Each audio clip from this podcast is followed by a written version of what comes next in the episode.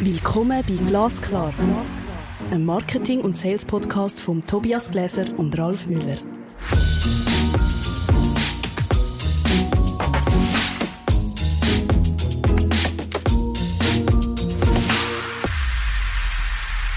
Hallo Tobias. Hallo Ralf. Heute sind wir bei der Folge 19 Komplexität und Methoden klare Sicht im Marketing-Dschungel. Wir sind irgendwie wieder im Dschungel gelandet. Wir haben so gerne ein bisschen von den Tieren und dem Wildvieh, wo wir jagen. Auf was für eine Jagd gehen wir denn eigentlich heute? Naja, wir gehen wahrscheinlich auf eine Methodenjagd. Genau. Das ist ein Thema. Also ich bin ja wirklich ein bisschen Methoden- und Modell-Junkie. Also ich freue mich unglaublich auf die heutige Episode. Das kann ich mir vorstellen. Endlich ist es soweit. Endlich, voll. Tobias, was sind denn eigentlich Methoden? Was sind Methoden? Ich habe mich wirklich ein bisschen länger mit dem auseinandergesetzt und Methoden sind am Schluss nichts anderes als eine Vorgehensweise, eine systematische oder regelhafte Vorgehensweise, zum Komplexität zu reduzieren. Oder Arbeitsabläufe auch zu vereinfachen, würde ich sagen.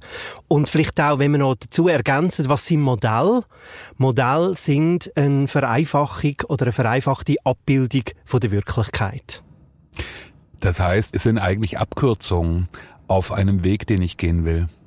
Kann man das so sagen? Ich weiß nicht, ob es Abkürzungen sind.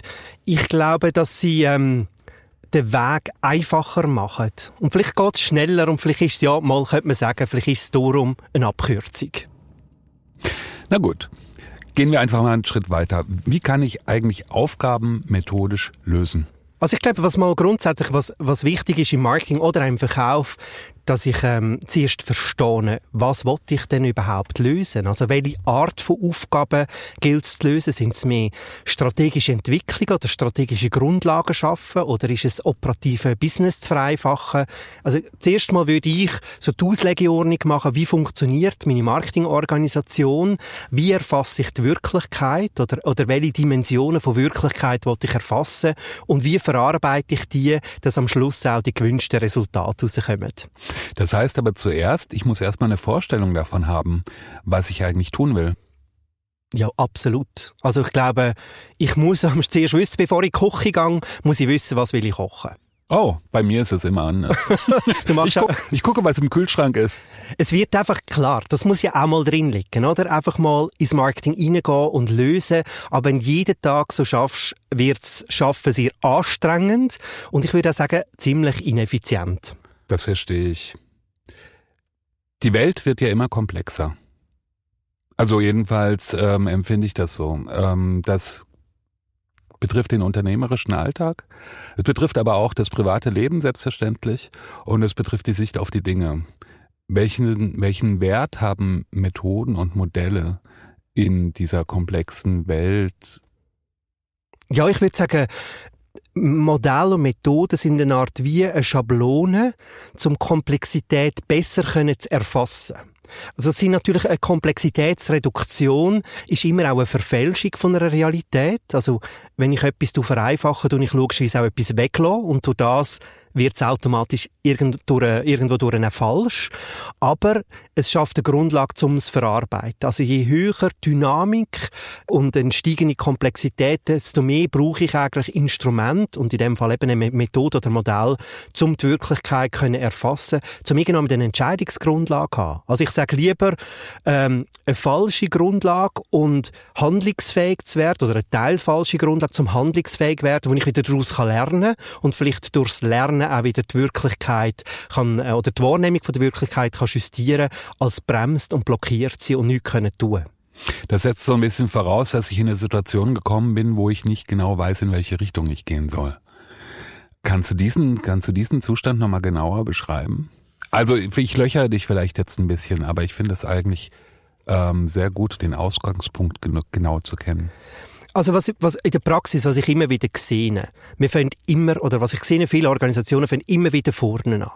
Also das heißt, man tut immer wieder grundlegende Erkenntnisse oder strategische Grundlagen von Neuem diskutieren und in Frage stellen. Und das ist anstrengend. Und von dem her empfehle ich mal grundsätzlich jeder Organisation eine Form von ähm, Strat strategischen Grundlagen. Also wir arbeiten mit einem Strategiekompass, wo einfach mal die strategischen Eck, Eckpunkte oder das, was wir glauben, der richtige Weg ist, ähm, zum, zu den Resultaten, die wir uns wünschen zu kommen, das tun wir festhalten. Und an dem tun wir uns orientieren. Also das ist wie ein Dokument der Wahrheit und alles, was in dem Dokument drin steht, über Ziel, über Zielgruppen, wie wir uns im Markt hinein positionieren, ähm, welche Daten das für uns für Marketing und Verkauf relevant sind, ähm, welche Instrumente wir als, als zielführend finden, etc., das ist dort festgehalten.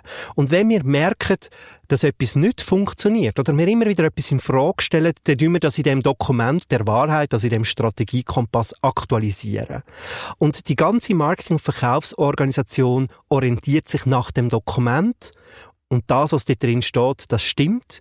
Und wenn wir das Gefühl haben, dass es nicht mehr stimmt, dann tun wir es revidieren, diskutieren und dann aktualisieren. Das heißt, es funktioniert wie so ein dauerhaften Schlüssel, den ich in der Hand halte. Also ich gehe nochmal zurück. Ich glaube relativ, ohne jetzt, ähm, ich glaube relativ viele Unternehmen bewegen sich bestimmt ab einer bestimmten Größe in den immer wieder selben Kreisen des Denkens und des Vorgehens und des Handelns, was natürlich einerseits daran liegt, dass es erprobte Prozesse sind für das Unternehmen, auf der anderen Seite aber auch immer wieder zu denselben Ergebnissen führt. Ja, ich glaube, also bewährte Prozesse sind am Schluss nichts anderes als Methoden, oder? Also es gibt eine Systematik, es gibt eine Vorgehensweise, wo man effizient und auch effektiv zu Lösungen kommt. Und das würde ich sehr empfehlen. Aber ich würde auch empfehlen, die bewährten Prozesse immer wieder in Frage stellen und zu schauen, sind es denn die richtigen Prozesse und ist die Vorgehensweise auch die richtige?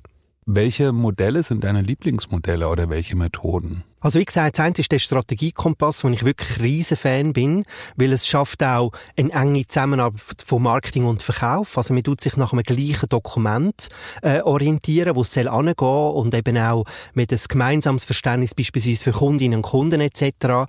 Ähm, ein zweites Instrument, ähm, würde ich sagen, ist sicher die OKR-Methodik. Das kommt aus dem Softwarebereich, äh, agiles Projektmanagement.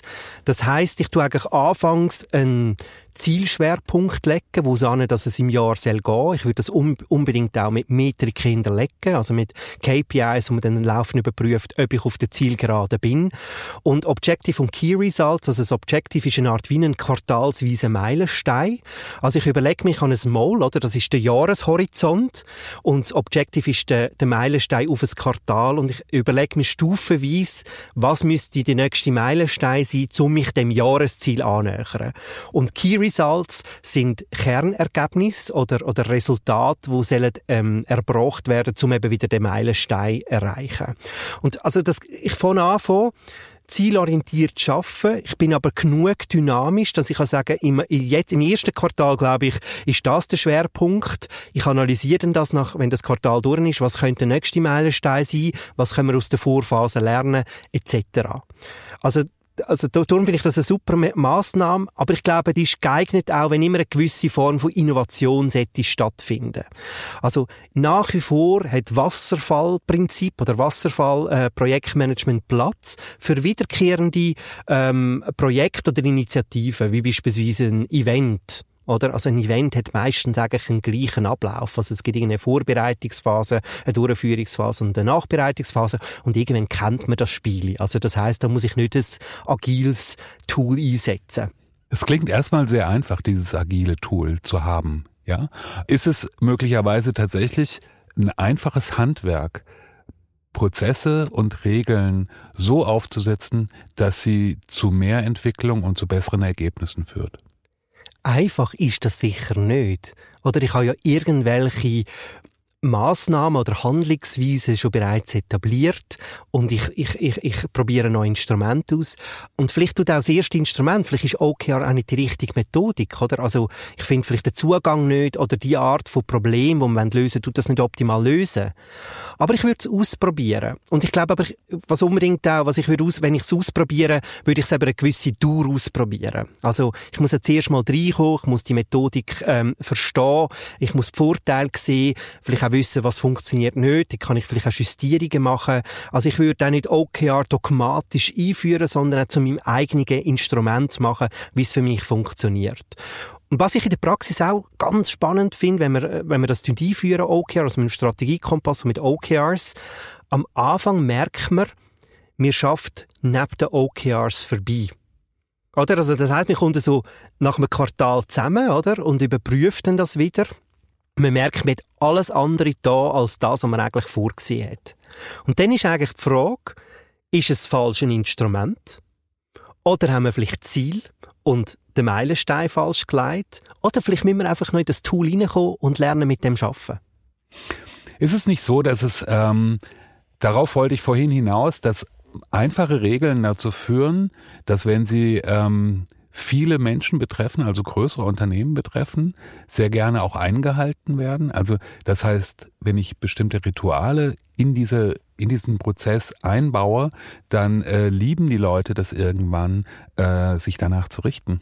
Und ich glaube, das ist genau der Vorteil von Methoden. Methoden, wo man etabliert werden, nichts anderes als Ritual. Oder es gibt, eine gewisse, es gibt einen gewissen Rhythmus.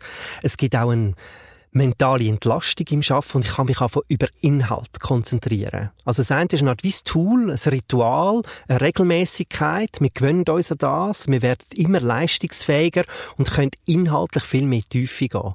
Und darum braucht es eben auch eine gewisse Zeit, bis ich die richtige Methode gefunden habe, um eben einen Teilbereich vielleicht zu lösen und, und das Tool nachher oder die Methoden auch zu meinem eigenen machen. Ich weiß nicht, wie es dir geht, aber mir erscheint das total plausibel und ähm, ein wirklich sinnvolles äh, Vorgehen zu haben. Also das heißt, Inhalte von Regeln und Ritualen in gewisser Weise auch zu trennen. Ich glaube, so kann man sich auch ganz gut freischwimmen, wenn man glaubt, man ist in einer Situation, wo man den Überblick verloren hat. Wir sind ja im Dschungel, oder? Und also ich glaube, jedes Tool, wo wir im Dschungel haben und uns ein bisschen mehr hilft, Orientierung zu schaffen, uns zu fokussieren, nehmen wir dankbar an. Und was ich immer wieder sage, ist oder auch so ein bisschen der Agilitätswahn. Also Agilität ist auch ein super Buzzword. Vielleicht auch noch kurz ein Gedanke, was wir eigentlich wollen im Marketing oder in der marktorientierten äh, Unternehmensführung, ist, wir wollen eine strukturierte Dynamik. Also wir wollen aus dem Chaos, aus dem Marketing-Dschungel rauskommen oder nein, drinnen bleiben, sagen wir so, aber mit einer strukturierten Dynamik Weg finden. Ich glaube, dass es ein super entscheidendes Tool gerade im Moment ist meine, meine Perspektive auf die ganze Geschichte. Aber ich wollte dir noch eine andere Frage stellen, oder wolltest du doch was dazu sagen? Nein, ist gut. Frage Nummer. ähm, Strategie. Also was, was ist in dein, in dein, du hast den Strategie-Kompass vorhin schon mal angesprochen. Was ist denn tatsächlich der Unterschied oder was brauche ich? Ich brauche eine Unternehmensstrategie und eine Marketingstrategie. Und das sind, glaube ich, auch solche Schlüsselbegriffe im Methodendschungel. Absolut. Also Strategie ist wahrscheinlich die Lebensversicherung im Marketingdschungel. Und auch da gibt's meiner Meinung nach, ich habe neu, eine neue Vorgehensweise äh, kennengelernt im Bereich Strategie. Also auch Strategien kann man methodisch entwickeln. Und da gibt es eine, eine Drei-Schritt-Vorgehensweise, äh, die ich da offenbare, die ich schon so angewendet habe, aber ich habe sie noch, noch ein bisschen genauer kennengelernt, wirklich gerade kürzlich. Der Schritt eins ist, nicht Analyse, sondern Diagnose. Also eigentlich zu verstehen, was geht eigentlich vor? Also nicht nur irgendwelche Daten zusammentragen, sondern wirklich Daten zu interpretieren und und eben auch zu verstehen, was läuft da eigentlich ab? Wo gibt es Chancen, wo gibt es Gefahren, was bedeutet das für uns, ähm, etc. Der zweite Punkt ist, strategische Entscheidungsgrundlagen schaffen. Also das heißt, verschiedene Vorgehensweisen oder mögliche Wege zu identifizieren.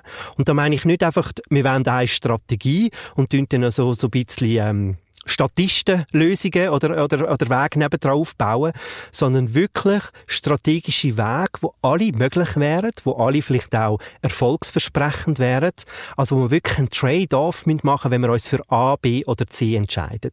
Mit denen, dann wir richtig strategisch starke Wege entwickeln. Und der dritte Punkt, und wahrscheinlich scheitern die ganz viele Organisationen, kommt die Orchestrierung von der Umsetzung.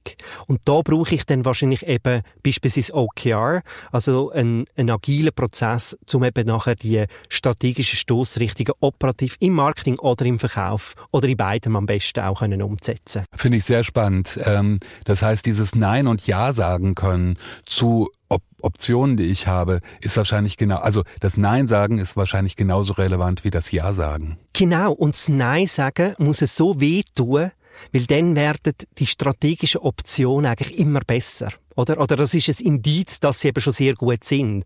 Also wenn ich zu etwas, ich habe drei Optionen und eigentlich würde ich am liebsten zu allem Ja sagen, aber ich darf nur zu etwas Ja sagen, dann wird es eine richtig gute Strategie sein. Und wenn wir auch merken auf dem Weg, dass es vielleicht nicht den Erfolg bringt, habe ich auch nochmal Optionen, wo ich zurückgehen kann. Oder dann gehe ich vielleicht nochmal zurück ins Spiel von der strategischen Entscheidungsgrundlagen. Wunderbar, Tobias. Ich glaube, jetzt können wir unsere nächste Folge anteasern. Content Shock. Redaktionskompetenz im Marketing ist gefragt. Ich bin super gespannt. Ja, ich drauf. bin gespannt, vor allem was wir ja gemerkt haben dort in der Vorbereitung, dass wir von Content Shock ja ganz unterschiedliche Vorstellungen haben. ich glaube, das wird lustig. Wir werden es sehen. Wir werden es sehen. Das ist Glasklar. Ein Marketing- und Sales-Podcast von Tobias Gläser und Ralf Müller.